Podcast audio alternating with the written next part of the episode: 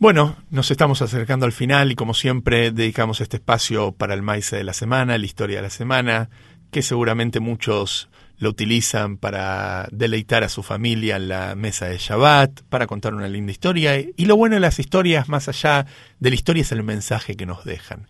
Y para hoy tenemos una historia con un mensaje muy lindo. Estamos en el mes de Lul y cuentan que allá lejos, en, en la Rusia, en la Rusia donde todavía estaban los zares, en la Rusia zarista, obviamente gran parte del pueblo judío vivía en Rusia. Y para esas épocas, en el mes de Lul, los Hasidim, lo que vendría a ser con el mundo hasídico en, en el pueblo judío, solían ir a lo del Rebe para las festividades de Rosh Hashanah y Yom Kippur. Y teníamos un judío, un yehudí que se llamaba Moishe, que él vivía a unos kilómetros de distancia de Lubavitch, de la aldea donde vivía su rebe, el rebe de Lubavitch, y él solía para el mes de Lul preparar sus cosas y emprender viaje a Lubavitch. Pero antes las distancias no eran como hoy en día y el transporte mucho menos. Antes un viaje era realmente un viaje. Imagínense hoy en día cuando uno está de viaje en micro y aún en avión, cómo uno queda después del viaje. Vieron que uno está cansado, necesita tomarse ese día que, que llega para poder descansar. Los que tienen la suerte de viajar en bices o en primera justamente tratan de viajar de la mejor forma para aprovechar el otro día y dedicarse a lo que se tienen que dedicar, al negocio o demás temas, y aún así la persona queda obviamente cansado después del viaje. Ahora imagínense lo que era antes. El viajar era todo un emprendimiento, era todo un cansancio donde la persona realmente se desgastaba en forma importante.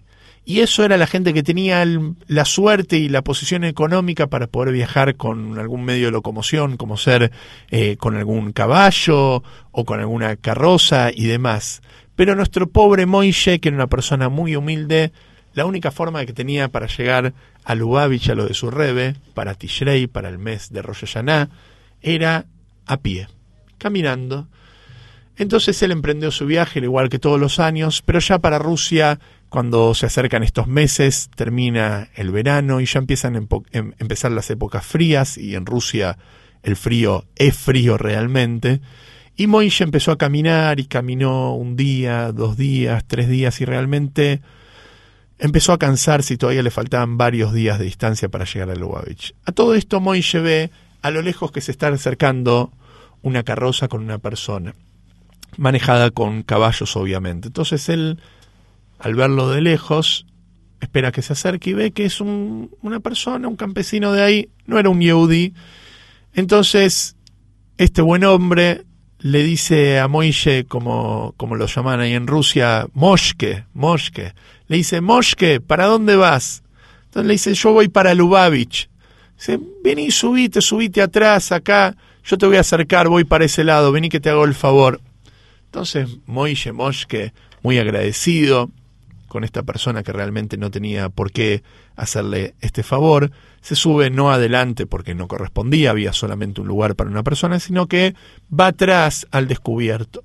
Obviamente feliz, empieza a recorrer kilómetros a mucho más velocidad de lo que una persona puede hacer a pie, pero se dio cuenta que tenía ahora otro problema, el frío. Cuando él caminaba, por lo menos no estaba con tanto frío por el movimiento del cuerpo pero tenía el cansancio de lo que significa caminar. Acá el cansancio no lo tenía, pero tenía el frío.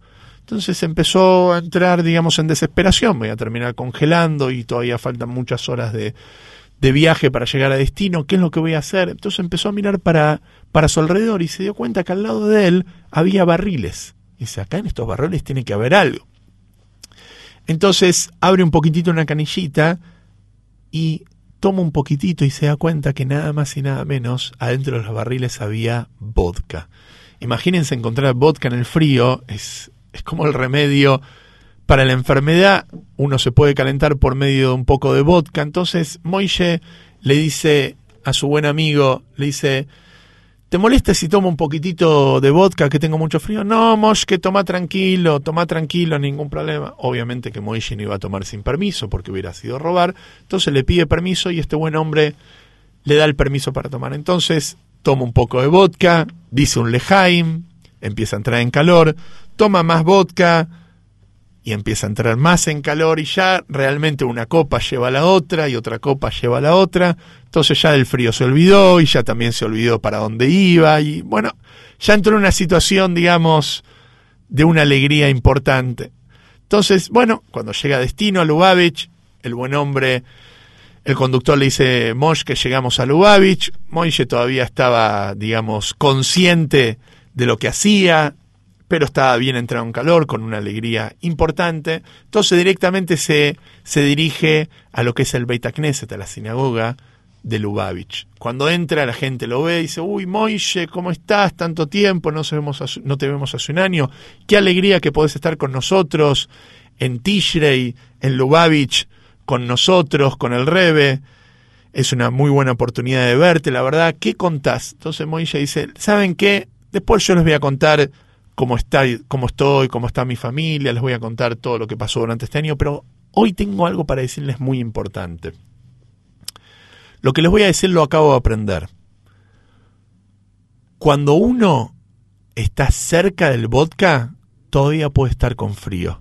Puede estar rodeado de vodka, pero todavía estar con frío. La persona lo que tiene que hacer para entrar en calor es no solamente estar cerca del vodka, sino tomar el vodka. Entonces la gente lo escuchó y al principio no entendía lo que quería decir, pero después entendió el mensaje. ¿Cuál es el mensaje que Moishe quiso dar? No se refería simplemente al vodka, sino a lo que viene a enseñarnos esto, el mensaje. A veces uno puede estar cerca de las cosas buenas, uno puede estar cerca de las buenas acciones, de buena gente, que obviamente es algo muy positivo. Uno puede estar cerca del Beit Knesset, dice, uy, yo tengo cerca de mi casa como tres templos, tres Batei Knesiot, y yo tengo cerca de mi casa dos yeshivotis, cerca de mi casa está el Yule ahí. Uno puede estar cerca de todo, pero si no entras y no tomás un poquitito, seguís todavía frío. La Torah nos enseña que uno puede estar cerca de la Torah y puede besar a la Torah y puede honrar a la Torah, pero si uno no toma de la Torah, todavía está frío.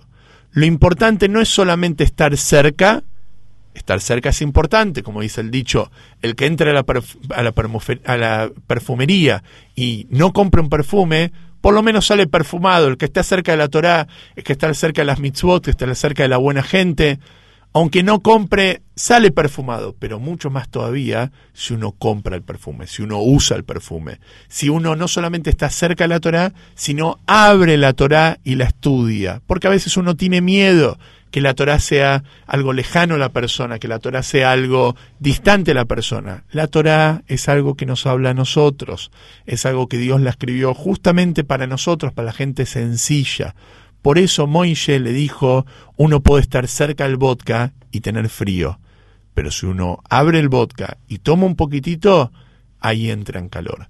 Por eso, cerrando nuestro programa, el programa del día de hoy, lo importante es no solamente estar cerca, sino ser parte.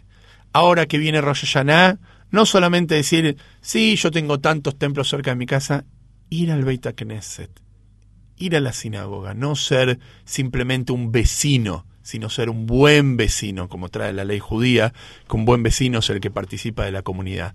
Estar cerca de la comunidad y estar dentro de la comunidad, ser parte. Y no esperar hasta Rosh Hashanah, quizás acercarse en este mes, cuando uno tiene la oportunidad al Beit Knesset, a un minyan, hacer una tefilá, shaharit, minjá, warbit, responder un kadish, ser parte de algún estudio de Torah, de algún midrash, de alguna alajá, de algún libro de Hasidut.